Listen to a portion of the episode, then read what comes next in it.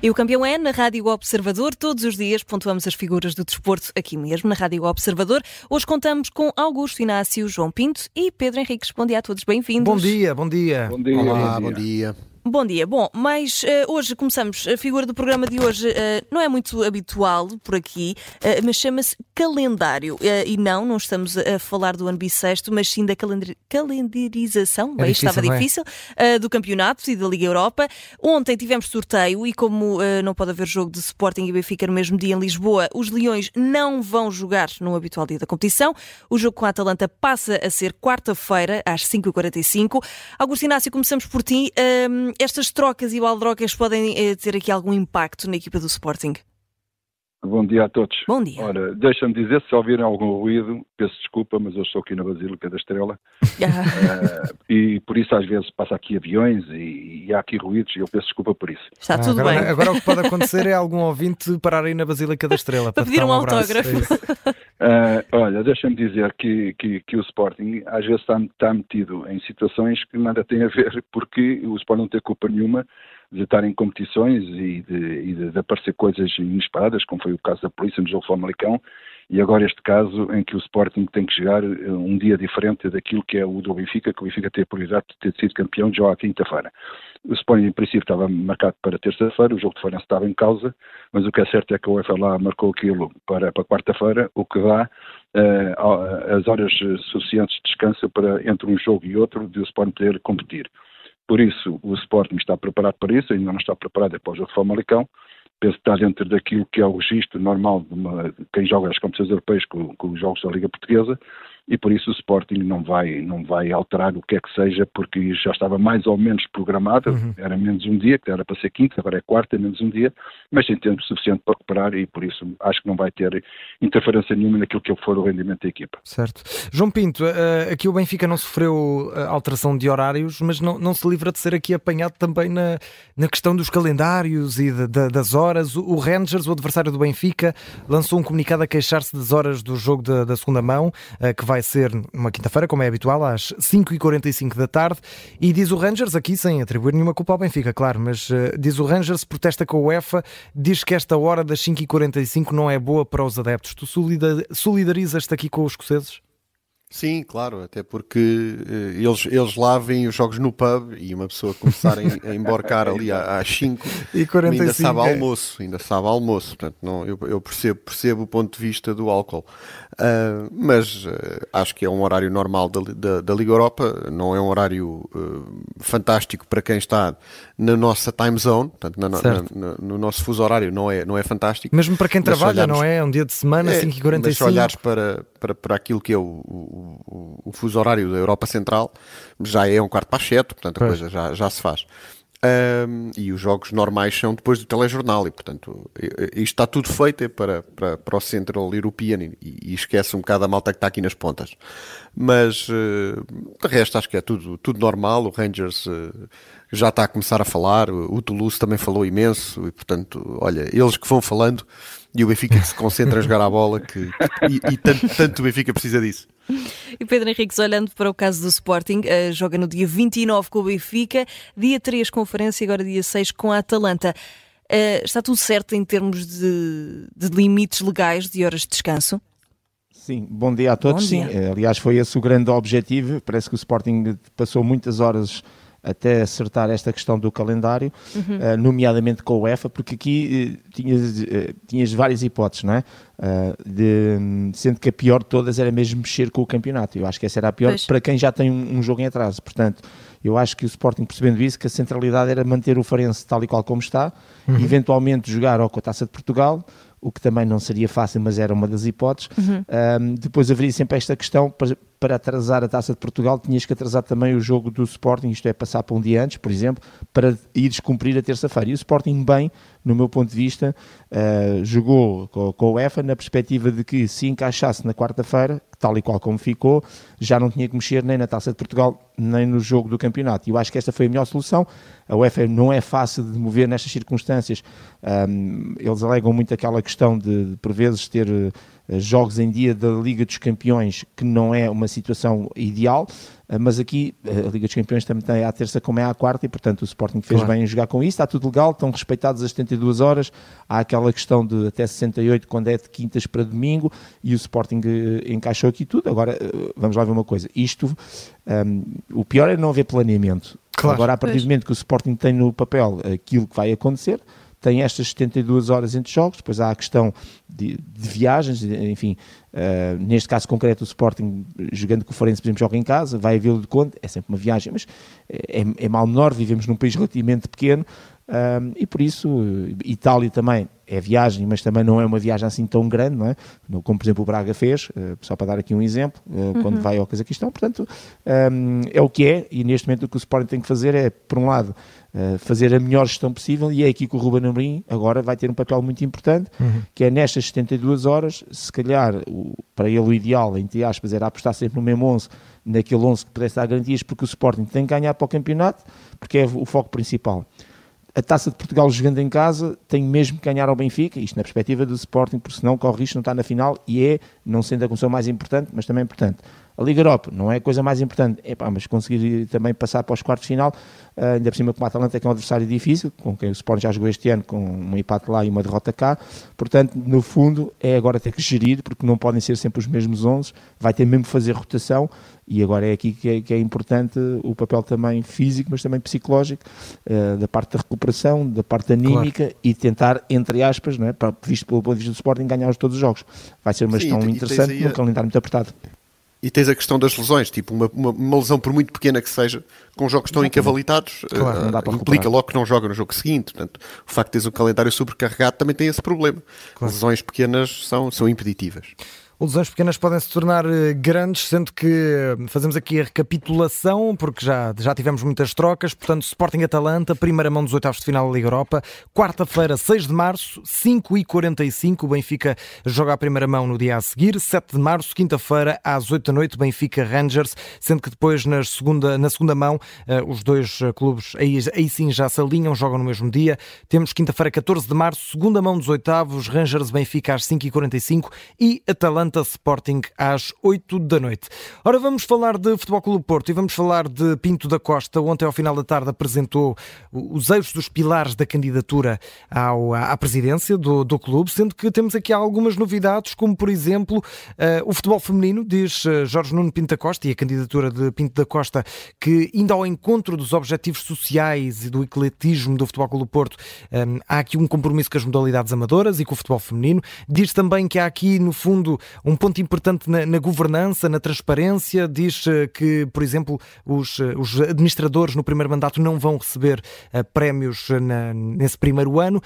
Pergunto ao Augusto Inácio se estas medidas podem aqui dar uma volta à candidatura de Pinto da Costa, que até agora estava a ser acusada de ser pouco inovadora face à de André Vilas Boas. Pois é, isso mesmo. O André Vilas Boas uh, abriu as hostilidades, entre aspas, naquilo que era a sua, a sua programação. Uma delas era realmente os prémios que os administradores teriam, eh, mesmo em caso que o Porto às vezes não era campeão e os administradores tinham, tinham esses prémios. Uh, em caso campeão também teriam esses prémios também. Eu tinha falado no futebol feminino, tinha falado também, salvo no futsal. Uh, e agora Pinta Costa vem praticamente um bocadinho a copiar, entre aspas, aquilo também que é um pouco o programa do André Vilas Boas. Uh, é, é, verdade que as pessoas ficavam muito, muito surpreendidas e, e muito estupefactas que às vezes os administradores ganhavam dinheiro, mesmo Porto, sem ter objetivos desportivos concretizados e, e, por isso as pessoas achavam que realmente era uma coisa fora do normal. E dentro dessa perspectiva, Pinta Costa agora vem com, com, com, com, esse programa, vai ao encontro daquilo que é a linha de pensamento da maioria dos esportistas e dos sócios do Porto em relação àquilo que se vinha passando e naturalmente que o Pinta Costa está a dar uma lavagem diferente àquilo que tinha, tinha tido nos últimos anos enquanto presidente e vai ao encontro também aquilo, um pouquinho daquilo que é o programa de André Vilas Boas. Fica bem, é, é bom, mas acho que já podia ter sido melhor se no passado tivesse tido esse comportamento. E João Pinto, achas que com, com estas medidas Pinto da Costa tem mais hipóteses de vencer as eleições ou nem por isso? Um, Bem, é, eu acho que Pinta Costa e as eleições de Pinta Costa estão, as eleições do Futebol do Porto estão intimamente ligadas aos resultados que o Porto tiver até lá. Uhum. Se o Porto, vamos imaginar que o Porto ganha ao Benfica, uh, volta a entrar na luta ali pelo segundo lugar, mesmo que não seja pelo título, uh, faz um brilharete contra o Arsenal, bem, aí Pinta Costa é reeleito sem problema nenhum. Porque aqui a grande aposta, a grande base da candidatura de Pinta Costa é Pinto da Costa, não há cá Mas... programa que valha nem nada. Uhum. Um, agora, aqui outras duas coisas. A primeira, um, eu não concordo nada que os administradores não ganhem prémios em anos que o Futebol Clube do Porto não ganha. Acho que não são todos treinadores, não têm que ser todos medidos pelas mesmas métricas. Os objetivos dos administradores têm que ser completamente diferentes do Sérgio Conceição, mal seria. Uhum. Uh, e em anos que o Futebol Clube do Porto ganha, não quer dizer que o administrador ganhe o prémio. Portanto, são, são coisas completamente diferentes e, e estamos aqui a confundir uh, dois, dois temas. E depois, em relação à inovação, em relação ao futsal, em relação ao, ao, ao futebol feminino e essas coisas todas, há, há uma inovação uh, que vem a reboque daquele programa do André Vilas Boas, mas era uma coisa que já estava mais do que na cara que o Futebol Clube do Porto ia ter que, que evoluir para aí. Era uma, o Futebol Clube do Porto sempre foi um, um, um, um clube que, que, que promoveu uh, todo o desporto feminino, grandes nomes do desporto feminino vieram do Futebol Clube do Porto. A teimosia do futebol feminino, acho que eu que tem mais a ver com limitações financeiras do que outras coisas, uhum. e, e, e do futsal então uh, é nem falar nisso. Portanto, uhum. já, já estava, já estão os, os, os, os, prémios todos dados, as equipas está tudo uhum. E agora vamos lá meter o Futebol Clube do Porto a perder, não sei quantos anos até ganhar. Uh, é uma travessia do deserto grande até começar a ganhar outra vez, portanto, custa a começar, mas acho que o Futebol Clube Porto tem que o fazer. Pedro Henriques, André Vilas Boas tem motivos para estar um pouco mais preocupado ou assustado? Epá, eu quando vi esta coisa do Pinto da Costa pensava que era um programa do governo PS. e porquê diz isso? Estiveram lá, não fizeram népia e agora de repente uh, os mesmos que lá estão uh, dizem que agora vão fazer tudo o que não fizeram. Pronto, é basicamente isto. Pá, desculpem lá o meu sentido de crítica, isto não, não é política, Nós é não desporto. Não nada, é a tua é opinião. É, não, isto é desculpa é válido, em termos é gerais, em termos genéricos, porque realmente é, é, mais do mesmo, quer dizer, as pessoas que estão nos sítios não fazem népia, deixam correr, é os prémios chorudos, não, não investem no desporto feminino, com, com exceção obviamente do voleibol feminino, que é o um dos pontos fortes do, do, do Futebol do Porto, e de repente encostam é, são encostados à parede, percebem pela primeira vez que se calhar podem não ganhar as eleições. Um, veem a candidatura do seu uh, rival, entre aspas, do outro candidato, uhum. Com estas propostas. E agora vamos fazer tudo uma vez mais. Não acredito nada nestas coisas. É o instinto de sobrevivência, é típico do ser humano. Um, passei por várias instituições, desde o futebol, desde a instituição militar, uh, da faculdade onde dou aulas, portanto conheço diversos tipos de instituições e conheço diversos tipos de dirigentes. É, é português tipicamente, isto é português tipicamente, com gestão, olha, é como as relações de casamento e tudo mais, pronto, é exatamente a mesma coisa. A minha quando lá estão, não, não fazem nada. Quando de repente, não, mas é verdade, quando de repente perdem a coisa, ai, é agora, agora é que vamos valor, fazer tudo. É? Agora é que vamos dar, não, agora é que vamos fazer tudo. Agora quando sentem gostar, agora vamos fazer tudo, tudo o que não fizemos.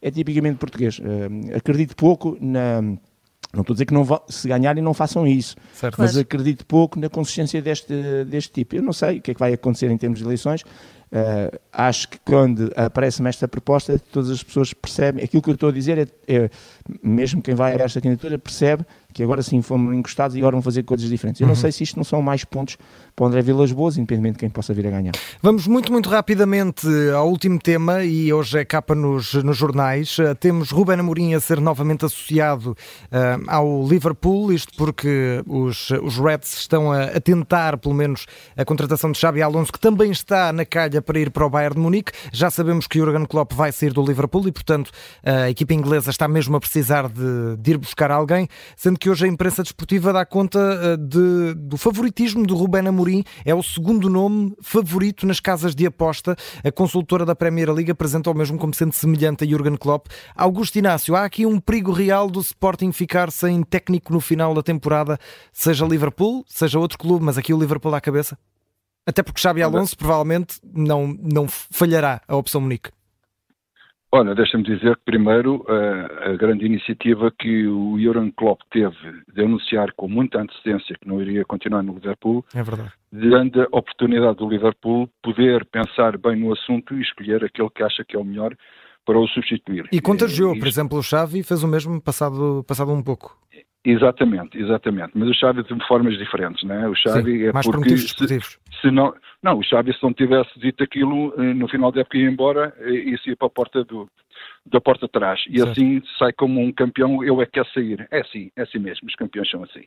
Mas deixa-me dizer que o Ruben Amorim está talhado para um dia mais tarde sair do Sporting e ir para um grande clube, porque eh, além de ser um grande treinador e, e além de ser um grande comunicador, é alguém que sabe agregar um conjunto de, de, de, forças que faz com que um clube ande para a frente e que tenha sucesso. Por isso, não me admira nada que o Ruben esteja nos planos do Liverpool.